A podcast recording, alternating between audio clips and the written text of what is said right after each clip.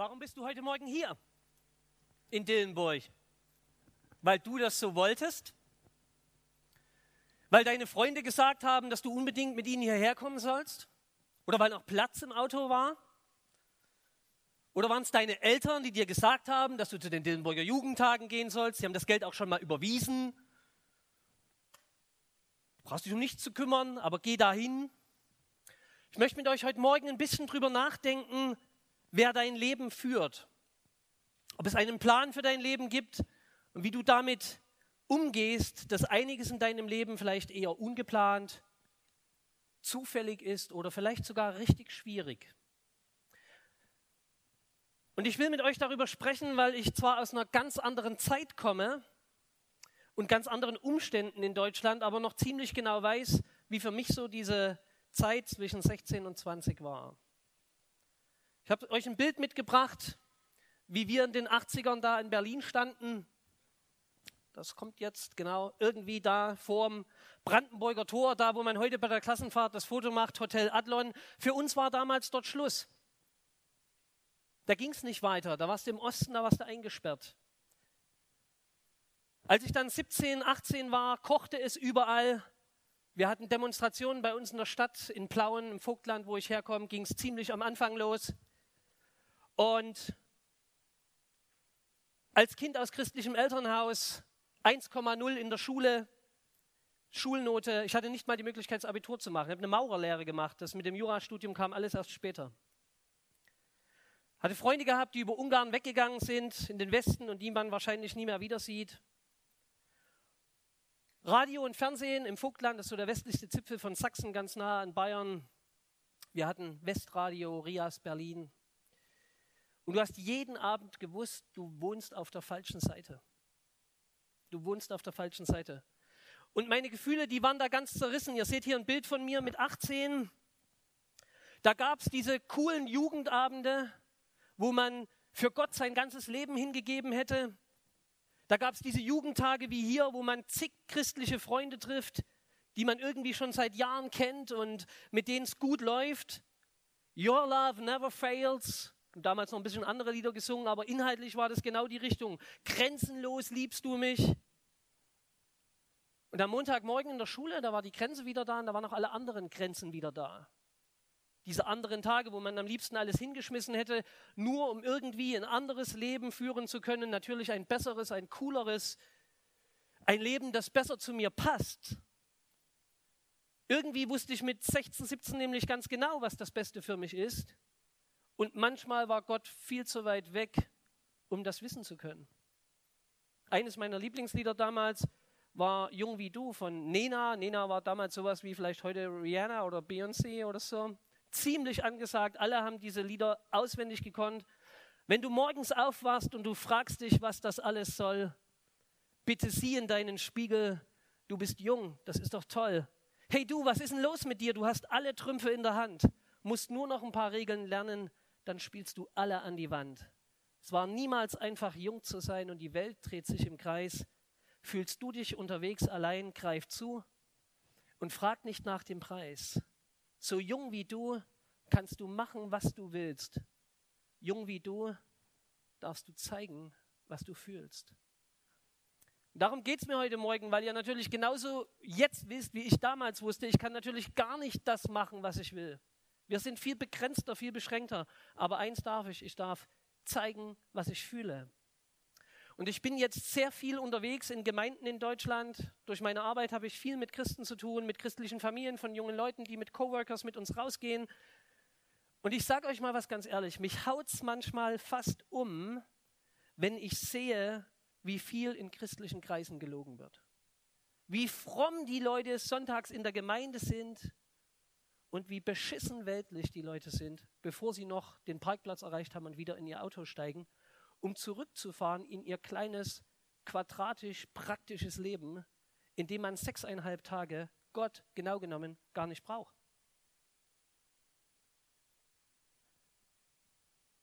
Was sie aber nie sagen würden, weil man hat ja gelernt, wo man was sagt und wo man es nicht sagt. Und man hat gelernt, seine Gefühle im Griff zu haben. Jung wie du darfst du zeigen, was du fühlst. Ich möchte euch heute mitnehmen in einige Bibelstellen Aber ich möchte euch auch sehr bewusst konfrontieren mit euren eigenen Gefühlen. Denn die sind auch eine gute Gabe Gottes und ich weiß, wir sollten uns auf Gefühle nicht allzu sehr verlassen. Das Wort Gottes ist der viel bessere Kompass, aber Gott hat uns ja mit diesen Gefühlen geschaffen und vielleicht hat heute Abend jemand mal das Gefühl, dass er mal auf die Knie gehen muss, dass er mal was mit Gott in Ordnung bringen muss, dass es Dinge gibt, für die man sich schämt und die man jetzt endlich mal in Ordnung bringen sollte, weil wir eigentlich genau wissen, dass Gott alles weiß aber wir wollen das nicht so richtig wahrhaben. Und das Liebste ist uns, wenn das niemand weiß und auch Gott nicht weiß. Wir sind so hin und her gerissen. Ich denke, die meisten von euch kommen irgendwie aus christlichen Elternhäusern.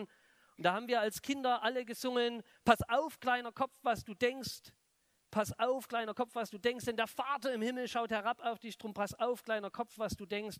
Für mich ist das ein Kinderlied, das genauso wahr wie schwierig ist. Gott kennt unsere Gedanken, unsere Herzen, kennt unseren Stolz, unseren Neid, unsere Angst, unsere Unsicherheiten. Gott weiß das alles. Und das Bizarre ist ja, wir wissen auch, dass Gott das weiß, aber das Liebste wäre uns, er wüsste es nicht. Und manchmal verhalten wir uns auch so. Und deshalb wünsche ich mir, dass Gott heute in eure Herzen redet und euch zeigt, was er alles weiß und euch trotzdem liebt. Auf meinem Moped, ich hatte so eine Schwalbe, großer Spruch drauf, ich bin nicht auf der Welt, um so zu sein, wie mich andere haben wollen, habe ich für meinen Vater rangeklebt. Aber ich wusste ja selber gar nicht, wie ich sein wollte. Ich war mir gar nicht sicher, was ich sein will. Und dann war es ausgerechnet mein Vater, der mir irgendwann mal sagte, Junge, du musst einfach mal verstehen, dass Gott es so wollte, dass deine Wiege hier steht, in die du geboren bist. Und wenn ein Vater in der Pubertät was zu dir sagt, dann nimmst du das natürlich sofort an und sagst, ja, du hast recht. Nein, es ist doch noch mal anders. War auch früher schon anders. Es hat ein Stück gedauert, bis ich das begriffen habe, aber ich habe es dann irgendwann verstanden, dass es Pläne gibt von Gott, die er in der ganzen Weltgeschichte hat und mit mir hat. Und das möchte ich dir heute Morgen sagen. Du erfüllst heute Morgen Gottes Plan. Given. Wir fangen mit Given an. Vielleicht hast du dich gefragt, was das hier mit diesen Postern im Hintergrund so auf sich hat. Und ich möchte dieses Given gerne mit euch in zwei Richtungen betrachten heute Morgen. Wenn ihr eine Englisch-Mathe-Aufgabe oder so habt, dann kommt manchmal sowas wie Given a boy has six apples oder so. Und da wird given mit dem Begriff vorausgesetzt übersetzt. Und das given, vorausgesetzt. Das ist das Erste, was ich euch heute mitgeben möchte. In deinem Leben ist nämlich ganz schön viel vorausgesetzt worden von Gott. Und in welcher Familie du beispielsweise aufwächst, welche Talente du hast, welche Macken du geerbt hast, das kannst du selber gar nicht entscheiden. Das, das hast du einfach von Geburt aus mitbekommen, weil du gegen deine Geburt nichts machen konntest. Und um biologisch korrekt zu sein, es geht gar nicht nur um deine Geburt, sondern du konntest schon nichts machen, als du gezeugt wurdest. Man kommt ja manchmal auf den Gedanken, ne? ich bin am 2. Juli geboren und irgendwann kam ich mal auf die Idee, wie bin ich denn wohl entstanden? Für alle, die das jetzt nicht mit neun Monaten rückwärts rechnen können, einfach drei Monate vorwärts rechnen, kommst du auf dasselbe. Und dann zählt man mal so Juli, August, September, Oktober. Oktober ist bei uns Kirchweih im Dorf. Kommt ein Karussell, kommt ein Wurststand, kommen so verschiedene Sachen. Und dann bin ich mal zu meiner Mutti gegangen und habe gesagt, wie war denn das eigentlich bei mir? Und hat es was mit der Kirmes zu tun. Und meine Mutter hat gegrinst und wer mehr wissen will, muss meine Mama schon selber fragen. Könnt ihr eure Eltern mal fragen, wie das so war. Ich will einfach nur klar machen, ganz simpel, dass wir uns gegen unser Hineinkommen in diese Welt und unser Hiersein gar nichts machen können, weil jemand anderes alles dafür unternommen hat, damit wir eines Tages hier sind. Das kommt übrigens auch ganz gut raus, wenn ihr mal äh, in Länder reist, wo der Nachname oft vorn dran steht, also das, was wir Nachnamen nennen, Familiennamen. Wenn du dort Visumsunterlagen ausfüllst, kommt ganz oft ein Begriff Given Name. Also überhaupt, habe ich ein schönes T-Shirt mitgebracht, ganz wichtig, die gefährlichste Weltanschauung ist die Weltanschauung derjenigen, die die Welt nicht angeschaut haben. Ich will jetzt nichts sagen, wo heute Parteitag ist und wie und was. Ich sage nichts. Ne? Ich sage echt, pst, aber ich will euch sagen, geht raus. Das, dieser Dienst in der Mission, selber rauszugehen, wird euch die Augen öffnen für Dinge, die ihr nie wieder vergessen werdet. Und ihr werdet Verständnis kriegen. Und zwar nicht nur über die anderen, sondern auch über euch selbst. Zurück zum Text. Given names. Deine Eltern haben dir einen Namen gegeben, bevor du die erste Schüssel Brei gekriegt hast von ihnen, bevor du dein erstes Fahrrad gekriegt hast. Und sie haben sich entschieden, dass du derjenige bist, der jetzt diesen Namen trägt. Ist das alles im Plan Gottes? Oder waren es am Ende gar nicht deine Eltern, die dich in dieses Leben, in diesen Alltag und jetzt in diese Situation heute Morgen hier reingeführt haben? Wir haben diesen Bibeltext schon mal gehört, aber ich möchte ihn gerade noch mal lesen, den wir finden. Da ist David. David, dieser König, der, der vergessen wird, als der König gesagt wird. Der Vater sagt dann irgendwie, einen haben wir noch, aber der ist draußen auf dem Feld, als der Prophet kommt.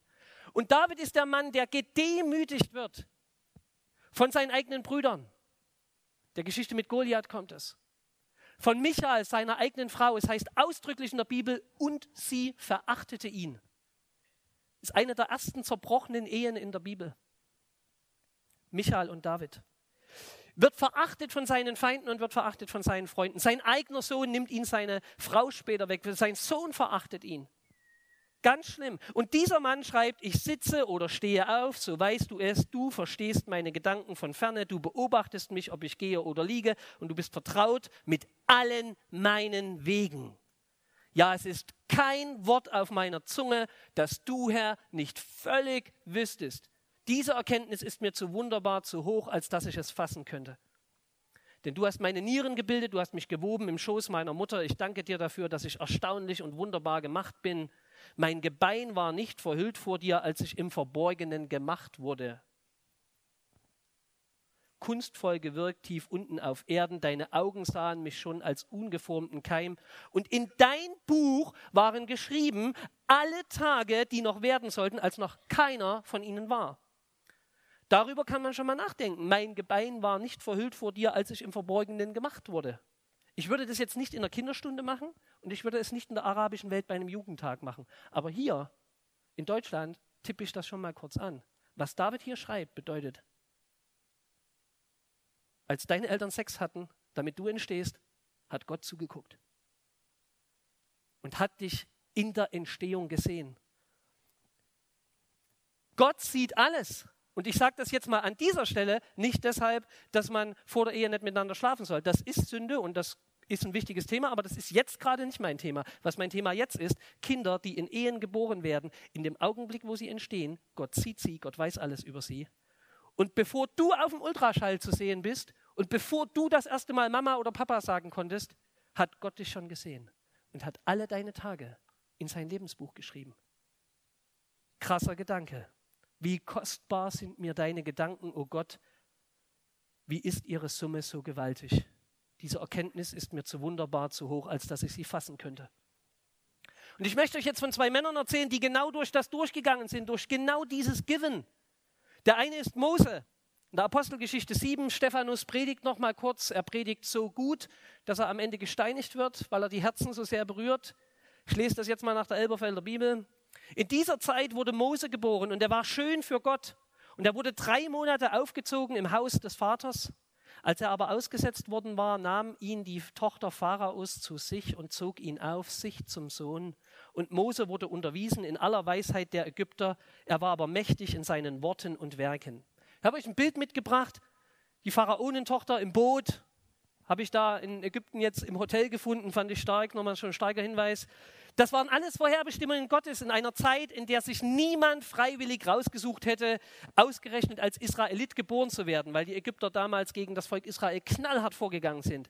In eine Familie, die man sich auch nicht rausgesucht hätte, war eine ziemlich schwierige große Schwester, wie man später noch sieht in der Bibel. Mit Eltern, die es nicht übers Herz gebracht haben, ihr Kind zu töten und deshalb ein total verrücktes Glücksspiel gespielt haben mit so einem Schilfkästchen mit einer Pharaonentochter, die ausgerechnet an diesem Tag zu dieser Zeit im Nil baden gehen wollte. Also der Nil ist sowieso schon mal nicht der sauberste Fluss in Afrika.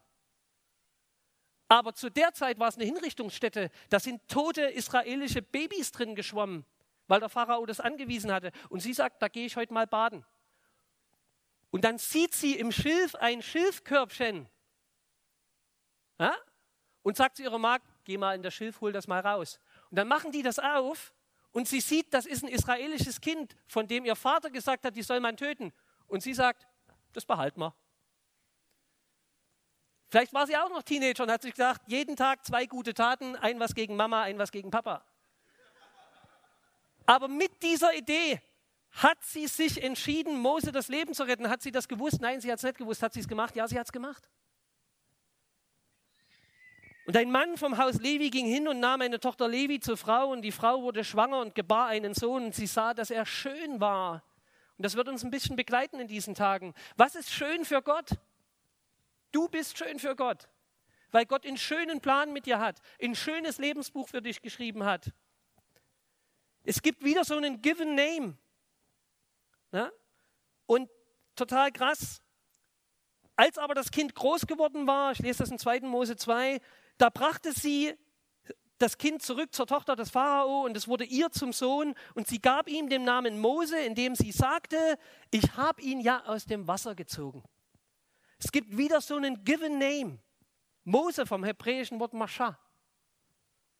Ja, der hebräische Junge aus dem Nil bekommt von der ägyptischen Pharaonentochter, ich habe euch so ein Bild mitgebracht, Mose am ägyptischen Hof, der hebräische Junge bekommt von der ägyptischen Pharaonentochter einen hebräischen Namen und endet als hebräischer Pharaonensohn im ägyptischen Palast jenes ägyptischen Pharaos, der befohlen hatte, hebräische Kinder zu töten, indem man, und diese Tötungsart war ausdrücklich befohlen, sie lebendig in den Nil werfen sollte. Aus dem Nil kommt er zur Macht.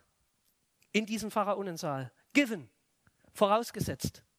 Glaubst du dran, dass Gott Menschenleben lenken kann? Glaubst du dran, dass Gott aus einem todgeweihten Leben etwas völlig Neues schaffen kann?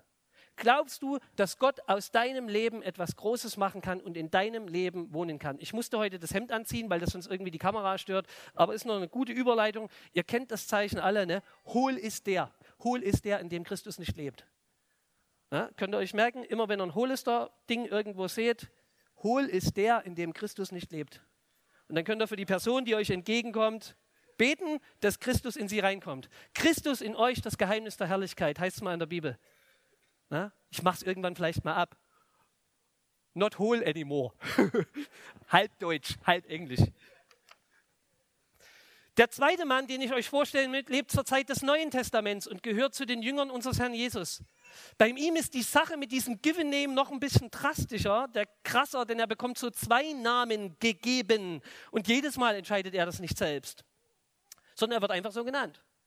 Das erste Mal treffen wir diesen Simon mit seinem aramäischen Namenszusatz an, Simon Bar Jona, der Sohn vom Jona. Und wir lesen von diesem Fischer aus Kapernaum, Johannes Evangelium, erstes Kapitel, Vers 35. Am folgenden Tag stand Johannes wiederum da und zwei seiner Jünger. Und indem er auf Jesus blickte, der vorüberging, sagte er, siehe, das Lamm Gottes. Und die beiden Jünger hörten ihn reden und folgten Jesus nach. Und dann unterbreche ich. Andreas, der Bruder des Simon Petrus, war einer von den beiden die es von Johannes gehört hatten und ihm nachgefolgt waren. Dieser findet zuerst seinen Bruder Simon und spricht zu ihm, wir haben den Messias gefunden, den Gesalbten. Und er führte ihn zu Jesus. Jesus aber sah ihn an und das allererste, was der Herr Jesus zu diesem Mann sagt, der frisch zu ihm kommt, du bist Simon, Jonas Sohn, du bist Simon Bar Jona, du sollst Kephas heißen. Das heißt übersetzt ein Stein. Du bist der Junge von Jona, so wird er begrüßt. Ich kenne hier einige von euch so. Ich kenne auch eure Eltern. Es wäre nicht sehr schön, weiß ich von einigen, wenn ich jetzt auf euch zukomme und sage, du, wird, du bist doch die Tochter vom Daniel, gell? Hallo, ich habe meinen eigenen Namen. Und ich möchte so angesprochen werden. Bei uns im Vogtland, da ist es so, dass das heißt, du bist doch eine Elias Saigung. Ich fand es schon mit 14 beschissen, so angesprochen zu werden. Ich heiße Uli, kann man zu mir sagen. Ich bin nicht eine Elias Saigung. Aber der Simon wird hier angesprochen mit, du bist doch eine Jonas Saigung. Und das passiert auch noch ein paar Mal, obwohl er doch diesen coolen Namen bekommen hat, Kephas. Ein Stein ist ja jetzt nicht so prickelnd, ne? aber für alle Fast and Furious Fans und so, ne? wenn man jetzt heißen würde, The Rock. Ha? Das ist schon mal was anderes. Wenn wir zu euch sagen, Julia ist The Rock of the Jugendkreis. Die rockt die Gemeinde. Stefan, the rock of the teeny treff. Quasi Englisch sozusagen. Ne? Aber der Herr Jesus dreht paar Mal das Ding zurück und spricht Simon Bar Jona wieder mit dem alten Namen an. Mit dem, hey, du bist doch eine Jona sein Gung. Einmal, da haut der, der Simon ein ganz großes Ding raus und erkennt, dass der Herr Jesus der Sohn Gottes ist und verherrlicht ihn. Und der Herr Jesus dreht sich um und sagt, hey Simon Bar Jona, das haben dir nicht Fleisch und Blut gesagt, das hast du einfach vom Himmel gegeben gekriegt. Das wäre genauso, wie wenn du die super Klausur geschrieben hast, kriegst die zurück mit voller Punktzahl. Und der Lehrer sagt, war ja auch nicht so schwer, du hattest ja die Lösung von mir vorher gekriegt. Also er wird manchmal ganz schön runtergeholt. Und das andere Mal ist es in Johannes 21, Vers 15, Simon Bar Jona, liebst du mich mehr als diese? Simon wird zurückgeführt auf seine Verleugnung, wo er den Herrn Jesus dreimal verleugnet hat, bevor der Hahn kräht und wird dann dreimal mit seinem alten Namen angesprochen. Wir werden es uns noch genauer angucken. Weil der Jesus ihm zeigen will, weißt du, was du bist? Du bist das Fleisch und Blut, aber ich habe dir einen anderen Namen gegeben. Und das will ich euch heute sagen. Ihr seid vielleicht heute Morgen sehr irdisch hierher gekommen, natürlich. Ihr seid ganz normale Leute, aber given vorausgesetzt bedeutet, dass Gott was vorhat mit deinem Leben und was machen will. Denkst du daran? Glaubst du das, dass Gott Menschenleben lenken kann und auch deins? Ich habe euch ein Bild mitgebracht von einer chinesischen Freundin, Mei Yu. Sie ist als Sekretärin für uns tätig in China an der nordkoreanischen Grenze, hilft mir als Dolmetscherin in China immer wieder bei ganz wichtigen Gesprächen. Ich habe hier so ein Bild dabei, wo sie dolmetscht für uns. Und sie spricht logischerweise, kommt ja aus China, Chinesisch spricht aber auch noch Koreanisch, spricht fließend Englisch und spricht fließend Deutsch. Christliche Fachkräfte, wir haben dort seit 20 Jahren eine Deutschausbildung. Und sie kann noch eine fünfte Sprache, fließend Gebärdensprache. Ich habe euch noch ein Bild mitgebracht von ihren Eltern. Meyus Eltern sind beide taubstumm. Und von ihnen kann sie Sprache nicht gelernt haben, die können gar nichts sagen. Und ich will euch das einfach mal mitgeben, Meyu kommt aus einer nichtgläubigen Familie, hat sich erst im Studium bekehrt, hat mit nicht mal 25 Jahren verschiedene Haus- und Gebetskreise gegründet, eine ganze Menge junger Leute aus der Hölle in den Himmel gebracht. Und wisst ihr, was ich manchmal denke? Steht jetzt ja nicht mehr im Text, aber ich muss euch das sagen und dann überziehen wir halt ein bisschen. Wisst ihr, was ich manchmal denke? Dass wir das, das Gleichnis mit den zehn Talenten mal neu lesen müssen. Wisst ihr, was mein Eindruck ist vom weltweiten Reisen? Freund von mir kommt gerade aus dem Libanon zurück, wo, wo Muslime zu Jesus finden. Ich habe den Eindruck, dass wir hier zehn Talente haben mit coolen Bands, mit, mit super Equipment, mit wahnsinnig viel Bibelübersetzungen und, und, und. Aber wir graben die zehn Talente ein. Und woanders auf der Welt, in Ländern, wo Christenverfolgung ist oder wo es ganz schwierig ist, da nehmen die, die das eine Talent haben und hauen es raus, hauen es raus, hauen es raus und gewinnen Leute für Jesus. Und vielleicht ist das was, worüber wir mal hier auch mit Buße tun können. Wie gehen wir damit um, dass wir in einem hochtalentierten Land leben? Und selbst wenn du sagst, ich habe gar keine Talente, ich kann noch nicht mal Klavier, dann hast du trotzdem von Gott so viele Talente, mit denen du Menschen zu Jesus bringen könntest. Grab das nicht ein. Meyu ist nämlich keine Glaubenssuperheldin. Kürzlich hat ihre Oma, das ist in China so, die kann ja dann reden, eigentlich müssten das die Eltern machen. Die Oma hat ihren jungen Mann vorgeschlagen, den sie heiraten soll. Hm. Die war dort, sagte mir, schwierig, schwierig, schwierig. Er redet nicht viel. Ist auch so ein bisschen komplexer Typ. Und dann hat sie zu ihrer Oma gesagt, ich glaube, ich will den nicht heiraten. Ist was ihre Oma gesagt hat? Du kannst froh sein, wenn du mit deinen behinderten Eltern überhaupt einen Mann kriegst. Das tut auch dort weh. Das bringt dich auch dort in Zweifel, ob Gott mit dir überhaupt einen Plan hat. Aber Milieu findet gerade was raus und das ist die andere Wortbedeutung von, von given. Man kann das given im Englischen, nämlich im Deutschen auch übersetzen mit angenommen, ein Junge hätte sechs Äpfel. Und das frage ich dich heute. Das eine ist ja, dass du grundsätzlich akzeptierst, dass das vorausgesetzt ist, dass Gott für dich einen Plan hat. Aber hast du diesen Plan für dich überhaupt schon angenommen? Weigerst du dich gegen die Idee, dass Gott einen Plan mit dir hat? Hast du ein Problem damit zu akzeptieren, dass alles in deinem Leben von Gott vorherbestimmt ist? Denkst du, es würde dich in deiner Individualität einschränken, wenn du eines Tages feststellen würdest, dass diese ganze Individualität von dir von Gott total durchgeplant war?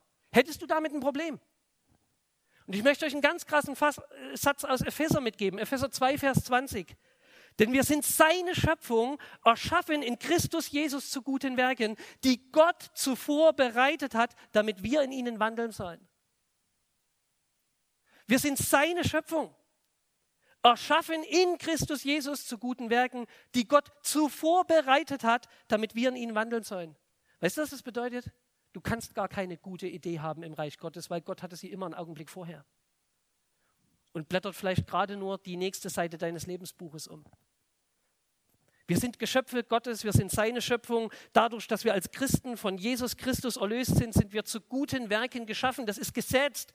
Du kannst nicht werklos leben. Aber diese Werke sind auch nicht unsere eigene Idee. Und deshalb ist es zum Beispiel auch total gut, darum zu beten, was du tun sollst, weil Gott dir dann sagt, was er in seinem Lebensbuch, das er für dich geschrieben hat, für dich an diesem Tag vorgesehen hat. Stille Zeit ist kein Muskelspiel geistlicher Leute und keine Zeitverschwendung für Leute, die morgens schnell Zähne putzen und keinen Kaffee trinken. Stille Zeit ist das Wichtigste, was du tun kannst, um den Tag richtig zu leben. Given findet das Gegebene in der Zeit mit Gott, wo er dir ausbreitet, welchen Plan er mit dir hat. Alle meine Tage sind in dein Buch geschrieben, als noch keiner von ihnen war. Kommt alle aus frommen Elternhäusern. Kennt alle das Leben von David. Goliath, Bathseba, Uriah, Salomo, Absalom. Vorher die ganze Geschichte mit Jonathan und Saul. Alles in Gottes Buch geschrieben. Alles. Given. Kannst du für dich annehmen, dass Gott Pläne für dich hat und gute Pläne hat?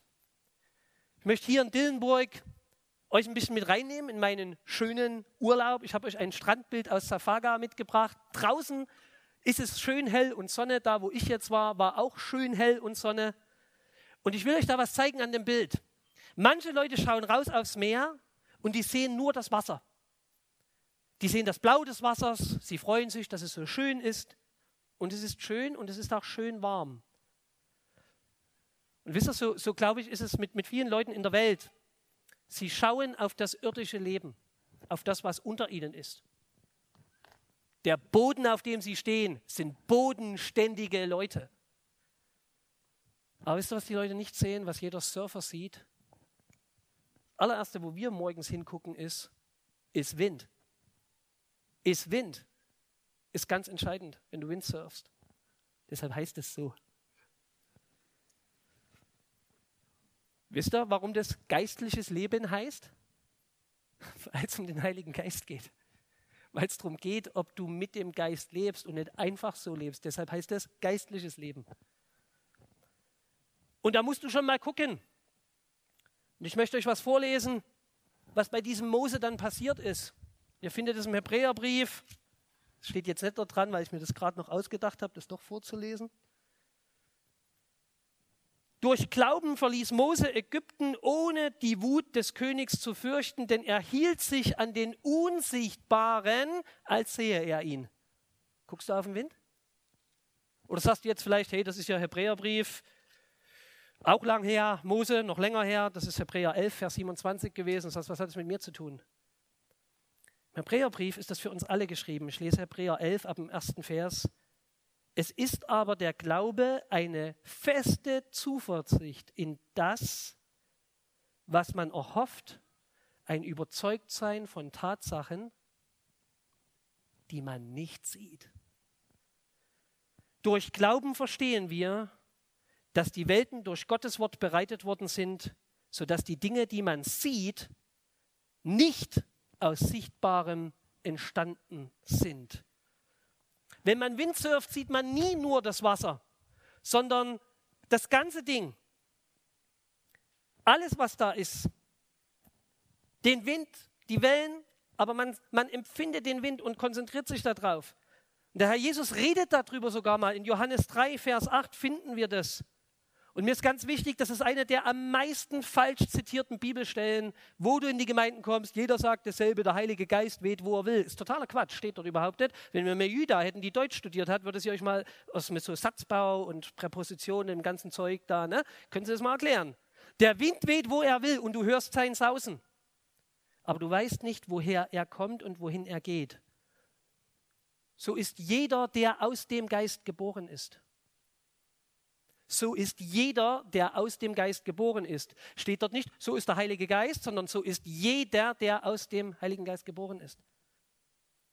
Und das wünsche ich mir für euch, dass ihr aus dem Geist geboren werdet, dass ihr aus Christus heraus, aus dem Geist heraus lebt und man dann sagt, du weißt überhaupt nicht, woher du kommst und wohin du gehst. Achte auf den Wind, achte auf den Geist, achte auf die heiligen Dinge. Wir haben vor uns so ein Lied gesungen, Your Love Never Fails. Da ging es um Wellen, da ging es um Sturm, da ging es um Ocean. Das ist alles leicht gesungen, Leute. Und die Band macht das hier ganz toll. Und das zieht uns mit. Aber wirst du das nächsten Dienstag auch noch haben? Das ist mein Gebet. Dass du das nächste Woche noch hast. Achte nicht nur auf das Wasser, achte nicht nur auf die Wellen, achte nicht nur auf deine Lebensumstände, sondern achte darauf, dass Gott noch viel mehr für dich hat. Und ich möchte das hier unten noch ganz kurz zeigen. Ich habe euch ein Surfbrett mitgebracht. Freunde aus Mönchengladbach haben das hierher gebracht. Und es gibt ganz viele, die, die haben dann nur dieses Brett im Blick. Und das Brett ist vielleicht der coole Job. Und das Brett ist vielleicht das Studium, die Ausbildung, alles das, was mit diesem irdischen Wasser zu tun hat. Die Leute sehen überhaupt nicht, dass Gott ein ganzes Segel in ihr Leben reingegeben hat, wo du mit Wind fahren kannst. Du kannst dich viel schneller wegbewegen. Ich kann so schnell surfen. Keiner von euch schwimmt so schnell, wie ich surfe und ich surfe schlecht. Aber ihr kommt nicht hinterher. Und ich erlebe Christen, die kommen überhaupt nicht vorwärts. Ich nutze längst noch nicht den ganzen geistlichen Wind meines Lebens aus. Das weiß ich. Ich brauche da nicht zu denken, nur weil man Direktor von so einem Werk ist, wüsste man die nächste Direction. Weiß man manchmal überhaupt nicht. Ich stehe genauso morgens da und frage, Herr, was wird heute sein? Und meistens trifft mich das, was wird, wie ein Bus von links, wenn ich gerade nach rechts gucke. Aber Leute, sieh den Wind und nimm das Segel auf und benutze es. Und wir werden die nächsten Einheiten noch ein bisschen was davon angucken und uns darüber Gedanken machen. Aber mir ist ganz wichtig, dass ihr in diesem Given seht, es gibt nicht nur dieses irdische, es gibt nicht nur dieses Elternhaus mit vielleicht vielen Segnungen, aber vielleicht auch vielen Schwierigkeiten. Es gibt nur nicht diesen leiblichen Körper, wo du denkst, bin ein bisschen zu dick und ein bisschen zu dies und ein bisschen zu das und ich kann nicht richtig singen und was weiß ich, was du dir alles einredest. Es gibt einen Heiligen Geist, es gibt Wind, und es gibt ein Buch deines Lebens, in dem alles geschrieben steht. Alles geschrieben steht, was Gott mit dir vorhat. Und die entscheidende Frage ist, ob du das annehmen willst oder die ganze Zeit mit deinem Brett am Strand bleibst, weil du eigentlich gar nicht aufs Wasser gehen willst. Wisst ihr, für mich ist es tragisch, dass viele Leute Gott nicht kennen. Mission ist ein ganz wichtiges Thema. Wir müssen Menschen Gott vorstellen, damit sie verstehen, dass es Gott gibt. Hier im Westen muss man sagen, es gibt Gott überhaupt. Äh, in 80 Prozent der Welt ist es ein bisschen anders. Da glauben nämlich die Leute sowieso, dass es Gott gibt. Da geht es eher um die Frage, wer ist Gott für dein Leben? Und wie ist Gott? Wir haben eine Riesenchance gerade an muslimischen Jugendlichen zu erzählen, dass es einen Gott gibt, der sie liebt. Das ist ganz, ganz wichtig. Wir haben eine Wahnsinnszeit in diesen zwei Jahren, 16, 17, zu zeigen, dass Gott ein Gott der Liebe ist. Wo für andere Menschen Gott ein Gott der Macht und der Gewalt und der, des Terrorismus vielleicht sogar manchmal ist. Wir haben eine Riesenchance, dort was anderes zu zeigen, den Gott zu zeigen, der für seine Leute stirbt. Lasst uns das nutzen und lasst uns auf den Wind achten. Guck auf die Pläne, die Gott mit dir hat und lass dich heute und morgen und übermorgen und die ganze nächste Woche und den ganzen nächsten Monat und das ganze nächste Jahr immer wieder darauf ein, zu sagen, Herr, ich weiß, dass du einen Plan hast, vielleicht sogar gerade dort, wo es gerade ganz schlecht läuft. Ich nehme es jetzt an, given, dass das zu deinem Plan gehört. Und so wie Mose und so wie Simon Petrus auch traurige Tage hatten, wird es trotzdem ein Leben sein, das im Sinn Gottes ist. Ich möchte noch mit euch beten und wer kann, sollte dazu aufstehen, denn wir stehen vor unserem Schöpfer. Herr, du bist Gott und du weißt alles. Du kennst, wen wir verehren und wen wir verachten. Du weißt, wen wir lieben und wen wir hassen. Du weißt sogar, wo wir uns selbst lieben und wo wir uns selbst hassen. Du kennst unsere heimlichen Wünsche Du kennst genauso unsere unheimlichen Ängste. Du kennst unsere größten Sternstunden und unsere dunkelsten Geheimnisse. weil du unser Lebensbuch von Anfang bis Ende geschrieben hast. Du hast dich für uns entschieden und uns vorgesehen für deine großen Pläne mit dieser Welt. Herr, das sind sehr große Gedanken für uns. Das ist uns eigentlich eine Nummer zu groß oder zwei. Und deshalb beten wir dich einfach an, nochmal mit diesen Worten, wie es David getan hat. Ich sitze oder stehe auf, du weißt es. Herr, du weißt, dass wir jetzt stehen, du hast es vorher gewusst. Du verstehst meine Gedanken von ferne. Du beobachtest mich, ob ich gehe oder liege, und du bist vertraut mit allen meinen Wegen. Herr, du hast heute Morgen genau gewusst, auf welchen Wegen die hierher kommen, die jetzt hier sind.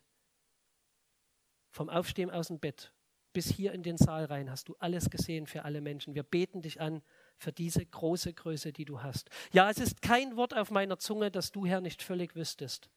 Von allen Seiten umgibst du mich und hältst deine Hand über mir. Diese Erkenntnis ist mir zu wunderbar, zu hoch, dass ich sie fassen könnte. Ich danke dir dafür, dass ich erstaunlich und wunderbar gemacht bin. Wunderbar sind deine Werke und meine Seele erkennt das wohl. Und wie kostbar sind mir deine Gedanken, o oh Gott. Wie ist ihre Summe so gewaltig? Herr, ich möchte jetzt bitten für die, die vielleicht gerade ziemlich erdrückt sind von dem Gedanken mit diesem Lebensbuch die da ganz schön damit zu kämpfen haben und irgendwie zwischen NSE, BND dich noch irgendwo einordnen müssen, der jetzt auch alles weiß. Herr, zeige meinen Geschwistern, dass du Gedanken des Friedens mit ihnen hast und dass du gute Pläne mit ihnen hast. Herr, wir stehen jetzt staunend vor dir und können dich nur anbeten darüber, dass du unser aller Leben kennst. Das von gestern, das von heute und du kennst auch schon unser Leben von morgen. Und ich bitte dich für meine Geschwister hier, dass sie diesen von dir gegebenen Plan nicht nur als vorausgesetzt irgendwie akzeptieren, sondern dass sie ihn persönlich annehmen und ausleben zu deiner Ehre und zur Rettung dieser verlorenen Welt. Amen.